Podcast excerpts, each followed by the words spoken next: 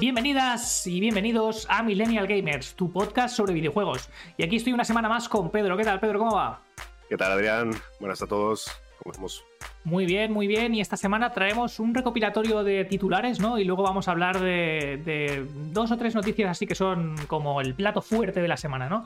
Cuéntame, Pedro, ¿qué vamos a tener de entrante esta semana? Pues en cuanto a noticias grandes, hablaremos del Resident Evil 4, ya cerraremos con el Resident Evil 4 ahora que ha, pasado un poco de tiempo, hay muchas más reseñas y han pasado cosas.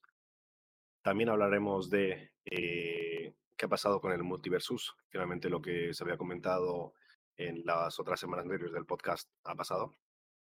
Veremos por qué. Y sobre la película del Super Mario Bros. que está en cines y bueno, pero hay cosas que hablar. Muy bien, Pedro, pero antes de entrar aquí en el plato fuerte, Vamos a destacar algunos titulares que no vamos a entrar a hablar en detalle, pero bueno, que los queremos nombrar porque pensamos que son noticias que han sido relevantes, ¿no? Y la primera sería que ha salido o va a salir un nuevo DLC de No Man's Sky, ¿vale? Eh, no Man's Sky, ya sabéis, es este juego de así de ciencia ficción, naves, espacio, ¿no? Que en su momento pues salió bastante roto y defraudó bastante a, la gente en general, pero que a lo largo de los años ha ofrecido estos DLCs que son gratuitos, ¿no? Que además, eh, y bueno, pues está muy bien ver que después de tantos años, ¿no? Que lleva ya este juego, ¿qué, lleva? Desde el 2016, 2017 más o menos, ¿no? Desde entonces sigue sacando contenido gratuito además, ¿no? Para ofrecer todo el contenido que no sacaron de lanzamiento, lo cual, lo cual está mal y condenamos desde aquí, desde Millennial Gamers, pero que lo han sabido ir arreglando con el paso del tiempo, ¿no? Luego, por otro lado, eh, Street Fighter ha confirmado el regreso a la gran pantalla, ¿no? Vamos a ver una nueva película de acción real en algún punto en el, futuro próximo. Luego también tenemos eh, en la, semana que viene sale Minecraft eh, Legends, ¿no? Es, ya sabéis que Minecraft está intentando ahora sacar, pues, diversificar un poco, no sé solo juego base, ¿no? Sino sacar también juegos alternativos y en este caso, pues va a hacer, va a sacar un juego táctico tipo StarCraft 2 más o menos, pero bastante simplificado para toda la familia, ¿no? Luego también tenemos un nuevo vídeo del endgame de Diablo 4, en el que pues, pues se puede ver todas las opciones que hay para cuando ya te has pasado el juego, ¿no? Pues poder seguir teniendo opciones de, seguir jugando. Y finalmente Diablo 4 va a permitir reasignar los puntos de, habilidad, ¿no? Eso, ese árbol de habilidades que tienes que puedes ir asignando puntos, pues lo va a permitir a reasignar más fácilmente. ¿Quieres comentar alguna cosa de estos eh, pequeñas noticias, Pedro? Sí, un par de cosillas eh, muy rápidas, ¿no? De lo del Street Fighter, la última película que sale de Street Fighter, si bien era bastante malilla, pero tenía actores bastante gordos, como el Jean-Claude Van Damme y otros de películas de acción, con el tiempo la gente le ha ido cogiendo bastante cariño.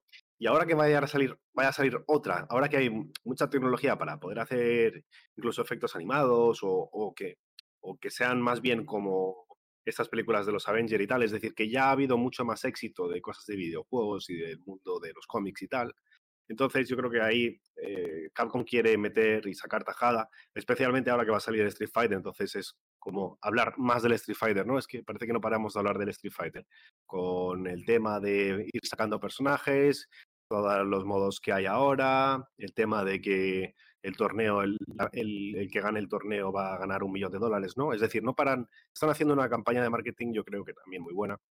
En cuanto a la otra cosa que quería comentar, es del Diablo 4, de reasignar los puntos. Eh, en el Diablo 2, tú podías hacer un personaje de todo tipo, ¿no? Un, druida, en vez de subirle un stat, le subías otro y entonces podías, yo qué sé, ir a críticos con el lobo y hacer cosas que serían, digamos, off meta, ¿no? Entonces eh, está bien que se permita este rollo de mm, poder cambiar así el, el, el, roleplay, ¿no? Porque al final del día es un, es un RPG, ¿no? Eh, entonces, estos elementos que pertenece realmente a los roles de los 80, eh, de hacer personajes que no deberían de funcionar, pero funcionan por pura estadística y por cómo están hechos sus números, ¿no? A mí eso, eso me gusta, le da vida a las cosas, ¿no? Incluso para hacer un símil, ¿no? En el League of Legends, cuando haces un personaje que en realidad eh, es mago, ¿no? Y tiene una habilidad que tiene daño físico y le haces solo ítems de daño físico y resulta que con una habilidad matas todo, ¿no?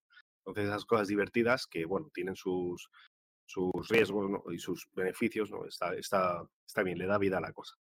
¿Y qué te parece si pasamos ya a las noticias grandes, si no tienes nada más que comentar?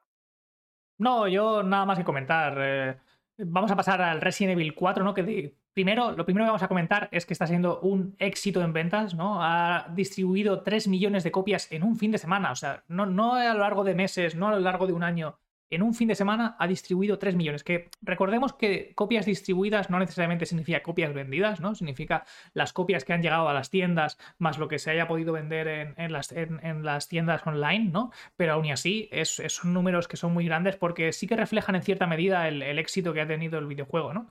Entonces, no sé, ¿tú quieres comentar alguna cosa de esto, Pedro? ¿Qué te parece el número? ¿Te parece pequeño? ¿Esperabas más? ¿Esperabas menos? A ver, es que esos números fueron del primer fin de semana. Ya han pasado eh, han pasado días, han pasado, un poquillo de tiempo, ¿no? Yo creo que ha cogido mucha más tirada, lo ha comprado mucha más gente. Eh, yo conozco gente que no lo cogió el primer día, por así decirlo, ¿no? En esos dos primeros días y, lo ha acabado comprando y están jugando. De hecho, ahora comentaremos también del de, Resident Evil 4, qué ha pasado con la eh, introducción de las microtransacciones y demás. Pero sin duda, es que es un juegazo. la gente lo juega y el boca a boca es, es es lo que hay, ¿no? Y la gente no para. Yo antes de comentar, antes de entrar a comentar lo de las eh, microtransacciones, ¿no? Decir que este juego en general ha sido un éxito en crítica, ¿no? Eh, eh, mirando así por YouTube, así por encima, yo, yo ya sabes que no, lo he jugado y no creo que lo vaya a jugar, porque aunque el juego, pues sé que es un triple A y probablemente es uno de los juegos más esperados y más tochos del año, a mí no me llama tan especialmente, no tengo tanto, tanto, tanto añoranza por este juego, ¿no? Pero eh, sí que sé reconocer que es un buen juego, ¿no? Y que, lo ha petado. Y, cuando he mirado en YouTube, he visto críticas buenísimas. He visto titulares en plan el mejor remake, o así se hace un remake, o queremos ver todos los remakes como el Resident Evil 4, ¿no? Así que lo, está, lo está petando en todos aspectos. La crítica está contenta, Capcom está contento, ¿no? Y eso se refleja en las ventas. Y siempre es positivo ver que cuando un juego sale bien, ¿no? Pues luego la compañía obtiene esos beneficios a, acorde, ¿no? Porque a veces hay juegos que, que, venden mucho y son una basurilla, ¿no? Como el Cyberpunk. Recordemos que el Cyberpunk vendió mucho, pero en realidad salió roto y, no, y, la empresa no lo merecía y en este caso sí lo merece. Y mola ver que, tiene su recompensa, ¿no? Al final, hacer las cosas bien tiene que tener su recompensa. A ver, eh, para que tengamos números, en el Steam ahora mismo hay 38.000 eh, reseñas, que son muchísimas, especialmente porque ha salido el 24. Eh, todas es overwhelmingly positive. Según Steam, 97% de la gente ha dado reseñas positivas, es decir, solo un 3% ha dado negativas. Pocos juegos tienen esos números, ¿eh? también te lo digo. ¿eh? Pocos juegos tienen esa proporción de, notas. Casi ninguno. Casi ninguno. Y además, los que se quejan, se quejan de cosas muy particulares, de tipo un, un problema con un motor que les causa un poco de lag, o otro tema que hablaremos de ello ahora, cuando entremos en profundidad para hablar un poco más de Resident Evil 4, ¿no? Que es el tema de la Dabonk y cosas así, ¿no? Y en cuanto a, profundidad, han llegado las microtransacciones al Resident Evil 4.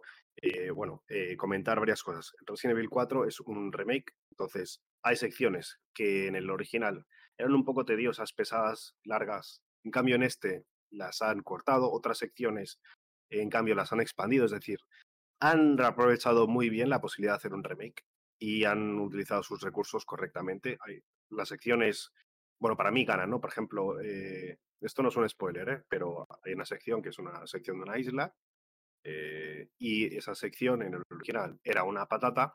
Para mí era la peor sección del juego, para mí, para muchos, porque era una patata. Y en cambio aquí ahora es una sección muy buena. Y han hecho varias cosas así, ¿no? También, por ejemplo, ahora hay, los minijuegos están mucho más expandidos, eh, cómo utilizas el inventario está mucho más expandido, tienes muchas más cosas de personalización.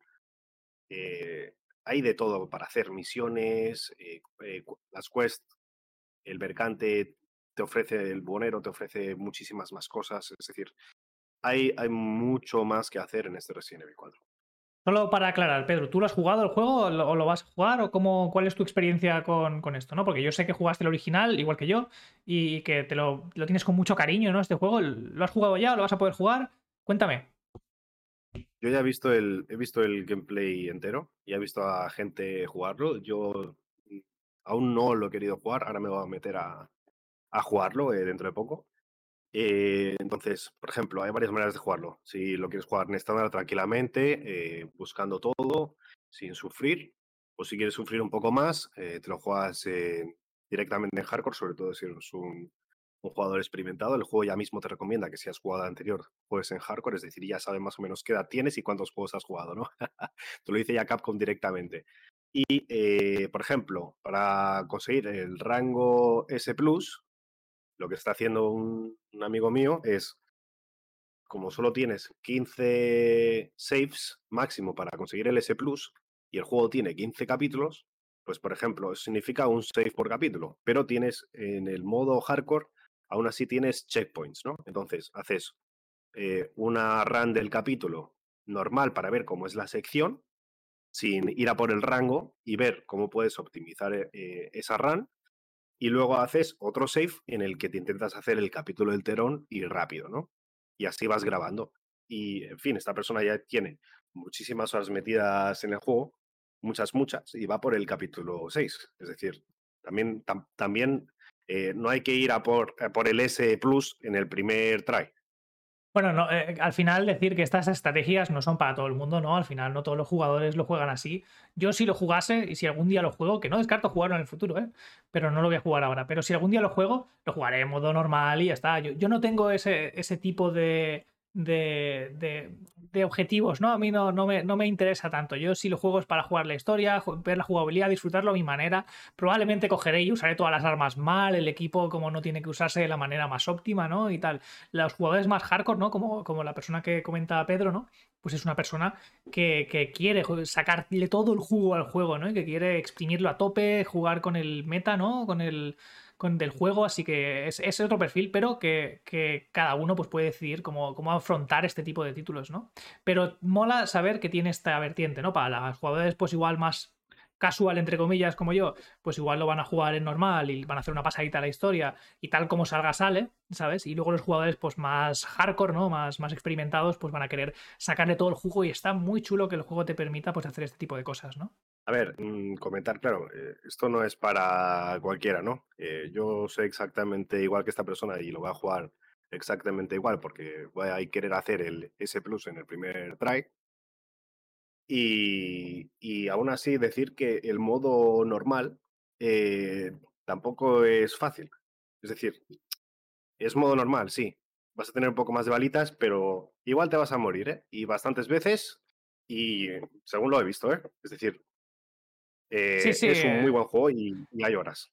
El juego no es un paseo por el parque, da igual en la dificultad que, lo juegues. Pero cuéntame, Pedro, entonces, lo de las microtransacciones, ¿qué implica? ¿Qué tipo de microtransacciones son? ¿Son microtransacciones que afectan a la jugabilidad? ¿Me van a dar simplemente skin estéticas? ¿O qué me van a facilitar? ¿no? Porque al final yo estoy jugando el juego, ¿no? Imagínate.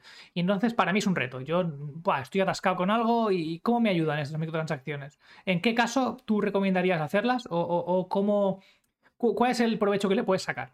Bien, he de decir que primero de todo, Capcom es muy inteligente, lo ha, hecho de una manera muy sana, muy sana. Eh, no es un pay to win en cierto sentido, es un pay to eh, have an easier life, ¿eh? para tener calidad de vida, ¿no? Entonces, eh, ¿cómo, ¿cómo funciona esto? Desde los remakes en los Resident Evil de Capcom, Ahora hay un sistema de misiones y objetivos, por así decirlo, que te acaban desbloqueando cosas. Consigues puntos y desbloqueas cosas y puedes comprar cosas extra cuando acaba el juego, ¿no?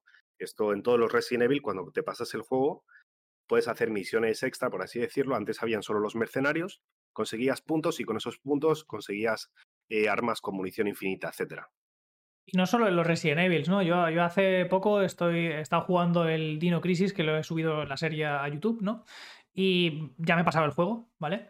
Y cuando terminas el juego, pues siempre te salen, oye, mira, has desbloqueado estas skins nuevas, ¿no? Ahora si quieres jugar la historia, pues vas a tener estas skins, ¿no? Y te desbloquea modos de juego, ¿no? Que en la primera partida, pues no tienes, pero que, cuando ya juegas el juego entero, te lo pasas, pues te da la posibilidad, pues de jugarlo con una metralleta infinita, o de jugarlo con, yo qué sé, con una skin más chula, o te dan armas nuevas que no estaban en el juego original, ¿no? Entonces tiene este concepto de rejugabilidad, ¿no? Vale, ahora te has pasado el juego, lo has disfrutado, pues si quieres puedes pasártelo en más dificultad, pero con estas perks diferentes o con estas skins o tal. Y esto estamos hablando de que el Dino Crisis, por ejemplo, es un juego del 1999, ¿no? Es decir, que llevan haciendo esto prácticamente desde los inicios, ¿no? Eh, Capcom tiene un poquito el concepto este de, máquinas recreativas, ¿no? El, concepto este de que cada partida pues, pueda ser diferente, ¿no? Y la puedas jugar un poco a tu rollo, ¿no? Así que, no sé, a mí, a mí es algo que me gusta y creo que le da, le da rejugabilidad al título sin duda, ¿no? Eh, tú que tienes más experiencia, Pedro, ¿cómo, cómo lo vives tú esto? Sí, pues eh, a esto, esto iba, ¿no? Es exactamente eso, eso funciona así. Entonces, eh, ¿qué ha hecho Capcom? Ha expandido todo esto, te permite comprar muchas más cosas, no solo, por ejemplo, un arma con munición infinita, sino skins, ¿no? O otros privilegios. Entonces, eh, por eso te decía lo del S Plus. El S Plus te da muchos puntos y te permite comprar cosas que se desbloquean si no, si no sacas un S Plus no los puedes desbloquear, ¿no? Eso para quien, quien quiera exprimir más, ¿no? No todo el mundo tiene que ir a hacer eso, claro. Entonces, ¿qué pasa? Como no todo el mundo tiene que ir a hacer eso, y hay gente que, bueno, o directamente no, no tendrá la habilidad o, las ganas o el tiempo, eh, ¿qué ocurre? Pues para que la gente pueda desbloquear eso, han introducido un sistema de microtransacción para poder adquirir eh, eh, ciertos privilegios y ciertas cosas, ¿no? Incluso, incluso mientras estás jugando la partida, ¿no? Es decir, es facilitar un poco la vida a los jugadores que digan, pues yo en vez de jugar no sé cuántas horas, mm, pago aquí un eurillo, un dólar y saco esto, ¿no? Yo eso lo veo fantástico, ¿no? Es decir, quien quiera meterle las ganas, que las haga y quien no, pues, oye, le mete ahí un eurillo y ya está. Y muy, y muy amistoso, ¿no? Los skins y tal que tiene el juego también son muy fáciles de desbloquear y está genial, ¿no? Si quieres pasamos ya al siguiente tema. Mi, mi conclusión recién el 4 Remake, eh, top y muy recomendable. El siguiente tema es que el Multiversus el 4 de abril fue el último día que estuvo en el Store y el último día en el que pudo jugar la gente a este título de Warner Bros. Este título, para el que no lo sepa, pues es un juego tipo Smash Bros, ¿no? En el que tenías personajes de, muy variados, ¿no? De, de, Warner y que pues podías luchar en una especie de arena, ¿no? Y podías sacarlos. Había hasta personajes de Ricky Morty, ¿no? Y, todo tipo de, personajes de franquicias muy, muy variadas y muy diferentes, que es lo que hace divertido este, este tipo de juegos, ¿no? Verte a, yo qué sé, eh, a Superman peleándose con, con, Rick, ¿no? Y este tipo de cosas. ¿Tú lo has podido probar este juego? ¿Lo has jugado? ¿Te ha gustado? Cuéntame, ¿cuál es tu experiencia con, con el juego, Pedro? Yo cuando salió vi bastante gameplay. Eh, cuando salió tenía una población de 100.000 jugadores activos. Creo que lo comenté en el otro podcast, pero era un juego que, que tuvo mucho éxito y que petó todo. Y a la industria de los juegos de lucha, que ha sido una industria que ha estado en declive, por así decirlo, les enseñó que pueden hacer un modelo de juego de lucha como eh, Fortnite, que sea gratis para todo el mundo con transacciones dentro y tener mucho éxito. Y tuvo mucho éxito y tenía mucho éxito, pero se encontró el juego varios, eh, varios, varios errores, ¿no? El primer error fue que eh, había un modo de poder desbloquear las cosas simplemente jugando, tenías como unos créditos de jugar y unos créditos de pagar, ¿no? Pues con los créditos de jugar podías desbloquear cosas.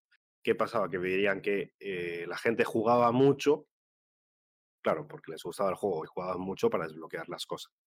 Entonces, eh, ¿qué pasó? Que dijeron, ah, no, no queremos que jueguen tanto para conseguir estos puntos y que saquen las cosas gratis. Vamos a hacer que sea mucho más difícil sacar los puntos para, para que utilicen dinero de verdad. ¿Qué pasó? Ostras, si ya, me, si ya me cuesta tanto jugar para desbloquearme algo, pues ¿para qué voy a jugar? Si es que me han castigado por jugar. ¿Qué pasó? Que la gente dejó de jugar. Ese es el primer fallo. El segundo fallo que tuvieron es que habían problemas de conexión y no arreglaron los servidores. Ese fue el segundo fallo. Y el tercer fallo es que no hicieron más contenido. Eh, tendrían que haber hecho más métodos de juego, más personajes, etcétera, y no lo hicieron, ¿no? Entonces, eh, bueno, pues fallos fundamentales que salió muy fuerte. Mm, la gente esperaba mucho porque nada más acaba de salir, ¿no? Era como una primera versión del juego. Ya sabéis que a día de hoy todos los juegos salen casi incompletos, ¿no? Eh, y desarrollan muy rápido y hacen un, un sprint de uno, dos, tres meses y el juego acaba siendo muy diferente en ese tiempo de cómo ha salido inicialmente. Normalmente sale primero para obtener más presupuesto y tirada y demás. Y la gente esperaba eso y no pasó. Entonces, bueno, cuando ya el juego estaba casi muerto, que no habían partidas y tal, que ha decidido la Warner. Dicen, pues ¿qué hacemos? Lo sacamos del store. Esto es un proyecto que ya está hecho y lo que vamos a hacer es acabar de hacerlo y volver a lanzarlo, ¿no? Juego nuevo.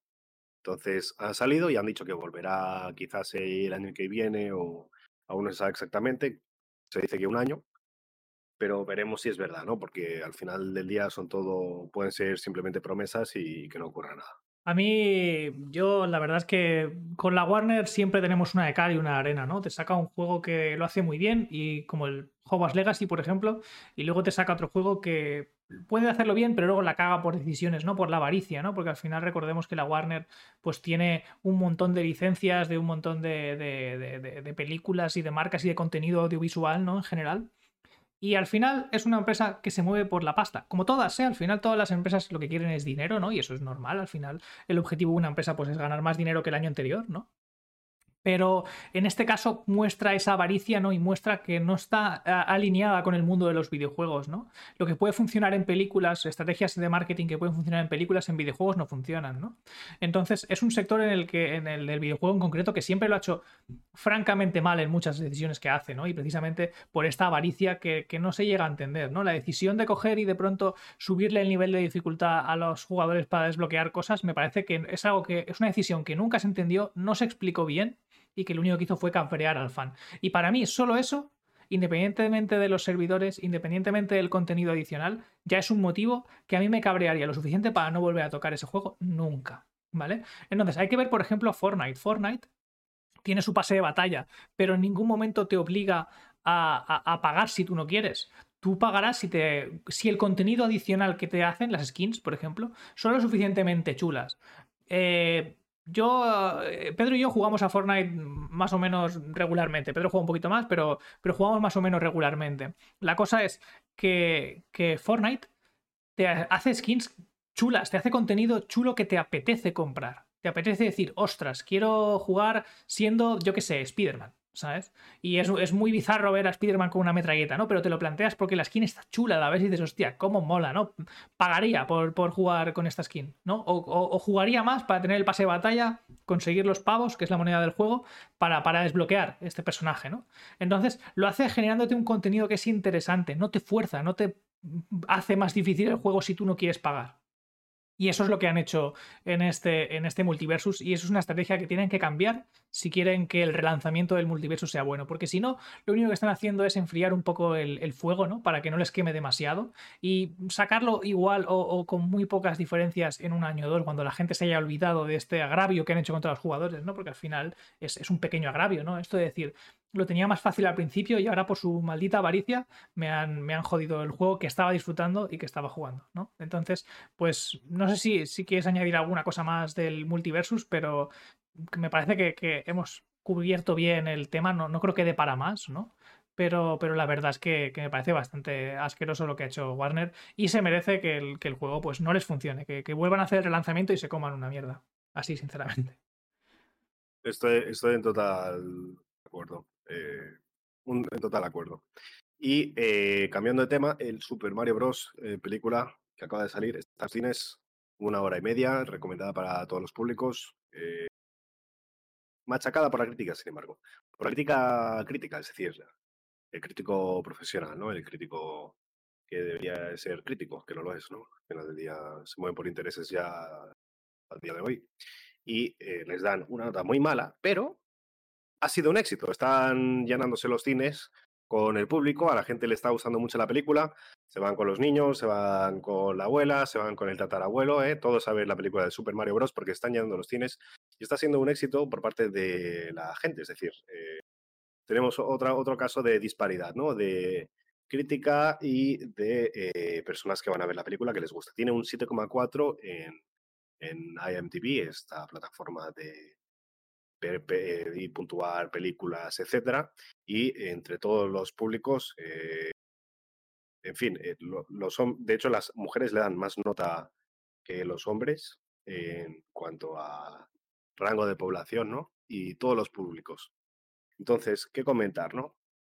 Eh, me parece sorprendente que hayan sido tan duros por, por, una película que está bien hecha, no es un Mario Bros. con personas reales, como hemos visto otras adaptaciones anteriores. Yo creo que ahora es una muy buena época para juegos y demás adaptaciones así en animado. Eh, y la verdad es que yo veo críticas y a la gente le gusta. No, no entiendo por qué hay tanta disparidad, porque es, es noticia que esté petándolo en los cines, mientras a la gente crítica no le gusta. ¿Qué opinas, qué opinas tú? Mira, la crítica le ha dado de media un cuatro y medio. Es decir, ni siquiera está aprobado. O sea, me, parece una maldita barbaridad la poca nota que le han puesto. No entiendo por qué. No sé si es que los críticos de cine de hoy en día se sienten elitistas, ¿no? Y ven una película animada sobre un videojuego para niños, ¿no? Y piensan, esto es una basura. No lo sé.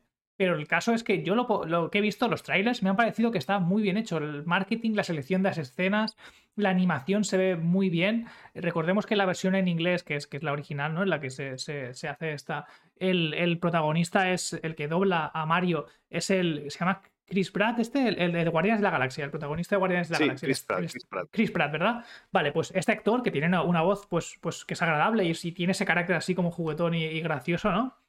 Es el que dobla a, Super Mario, ¿no? Y creo que, que todos los grandes dobladores, o sea, los dobladores de esta, de este, de esta película, eh, son, son, son, actores de, renombre, que no son, no son cualquiera, ¿no? ¿Quieres comentar alguna cosa sobre esto, Pedro? Sí, precisamente sobre esto quiero comentar que eh, hay actores que son famosos, algunos más nuevos y otros menos, ¿no? Pero, por ejemplo, eh, la Princess Peach, la princesa, eh, es la Anya Taylor Joy, esta actriz que se ha hecho muy famosa con el Netflix. Y del Bowser, el Bowser es el Jack Black.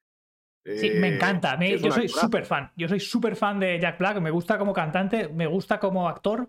Me parece un tío gracioso. Tiene un potencial de voz que es una barbaridad. Y creo que, que le pega a Bowser, vamos, o sea, pero perfecto. La, voz que tiene, el vozarrón que tiene este, este, personaje, me encanta. Y creo que le da mucha personalidad. Yo, sí, no sé cómo, cómo serán nuestros oyentes de, idiomas, pero os recomendaría escucharlo en, versión original, ah, con subtítulos si hace falta, pero creo que la versión original va a ser un desfase. O sea, va a ser genial. Es que además tiene también al Charles Martinet, que es el, el, que hace la voz original de It's me, Mario. Ese, ese está en la película también. También está el Seth Rogen y también está eh, Keegan Michael Kay. Eh, es decir, gente, actores, eh, bueno, yo los conozco a todos, casi todos. Y que, esto lo que demuestra es que tiene unos valores de producción altísimos. Lo que es la animación, la ilustración, ¿no? Al final el movimiento, ¿no? El digital es, es bastante, bastante chulo. O sea, está súper bien hecho. Ves a Mario y dices, es Mario. O sea, no, no tiene este efecto cringe que a veces tienen algunas películas de animación o este efecto de no me encaja, ¿no? Como la primera versión de la película de Sonic, ¿no? cogieron al Sonic, hicieron no sé qué basura hicieron y luego tuvieron que rehacer toda la animación para que se adaptase con lo que la gente tenía en la cabeza. En este caso no, en este caso la animación es perfecta, o sea, es, es el Sony, es el Luigi que todo el mundo quiere y espera. Y luego encima te pones a, la, voz original para hacerte el... Y todas esas cosas, ¿no? Que hace el Mario y los saltitos y todo el rollo y dices, hostia, es que lo han hecho todo perfecto, se ha notado el cariño, se ha notado el mimo, las escenas que hemos visto son todas graciosas, no puedes ver el tráiler sin que te saque una sonrisa, me cuesta entender, yo todavía no he ido a verla al cine, pero vaya, es, un... Yo creo que igual hasta, hasta iré a verla. Y, me tiene que sorprender, o sea, me sorprendería mucho ver que todo lo que hemos visto hasta ahora, ¿no? Los valores de producción, los dobladores, eh, la ilustración, las escenas que han sacado de los trailers, me sorprendería ver que la película es decepcionante teniendo todo eso que apunta a que es, que es vaya, una película que como mínimo va a ser palomitera y entretenida para toda la familia y que, y que vaya, que tiene pinta de sacarte sonrisas sí o sí. O sea, y, viendo que luego las notas del público, ¿no? Las notas de la, gente común, ¿no? Que va a ver la película y da su valoración, son buenas, en general van alrededor del notable, ¿no? Eh, pues me sorprende, ¿no? Yo, creo que en este caso los, los em, los, comentaristas, ¿no? Los, la crítica. Eh, se ha pasado de elitista, mm, ha, despreciado bastante esta película y de momento no puedo entender el, el, por qué. Eh, no sé si qué quieres comentar sobre esto, Pedro. No, no, totalmente. Es que actorazos, yo recomiendo muchísimo el tráiler, ya te muestra que es muy bueno y en cuanto a, calidad, tiene muy buena pinta y luego, ¿qué es eso? ¿Qué, qué, esperas de una película de Super Mario? Esperas que sea divertida, esperas que sea un poquito gamberra, esperas que te haga sacar una sonrisa, pero no esperas que, sea una historia de Oscar. Al final, Super Mario es un fontanero que va a salvar a una princesa y va a enfrentarse a bichos malos. Y no esperas que tenga una historia ahí súper profunda ni que sea, yo qué sé, para ganar Oscars, ¿sabes? Esperas una buena animación, esperas que te recuerde a los videojuegos, que haga, que haga bromitas sobre cosas de videojuegos, ¿no? Y, que, se tome poco en serio a sí misma, ¿no? Porque es que al final es una película de un videojuego que encima el videojuego ni siquiera es muy serio en sí mismo, ¿no? Es, ir del punto A al punto B saltando obstáculos y, haciendo un poco el, el cabra y de vez en cuando alguna, alguna, alguna risita, ¿no? O sea, yo no esperaría otra cosa, no sé. ¿Tú, tú, qué le pedirías a esta película para que sea un, para que triunfe? ¿Qué le, ¿Qué le pedirías, Pedro? Pues que sea para niños. Y es para niños, ¿no? Al final del día, eh, sí, salió hace 40 o 50 años ya el Mario, ¿no? Pero eh, hay una nueva generación de niños, ¿no? Es decir, ah, está contextualizado, hay que saber contextualizar, ¿no? Esta película no te va a hacer llorar eh, porque te ha elevado tu sentimiento y tu alma, y en fin. No, vas a ver una película de Super Mario, ¿no? Cada, cada cosa tiene su contexto y yo diría que este el contexto en el cual lo han ceñido es correcto y que va a ser un éxito, como se está mostrando en los cines que está yendo la gente. Si no, la gente no iría, igual que con lo, que has comentado del, del Sonic, que salió el tráiler, parecía un, erizo mutado feo y en cambio, claro, fue tan crítico eso que rehicieron todo y cuando lo rehicieron a la gente le gustó mucho y felicitaron y tuvo un éxito. Por cierto, que no sé cómo es esta gente nueva, por ejemplo, la, Anya Taylor-Joy en cuanto a, hacer este tipo de doblaje.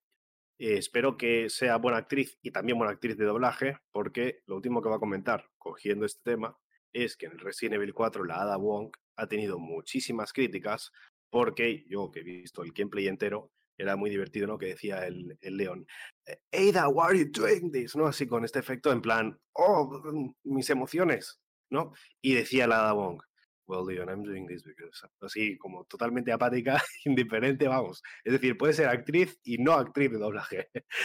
Recordemos que la actriz que nos estamos refiriendo es la actriz original en inglés. La española, mm, no sé si tú la has escuchado en español o tal, yo creo que, que, no, no, no, no, hablamos en ningún caso de la actriz de doblaje española. En este caso hablamos de la actriz de doblaje americana, ah. la de inglés.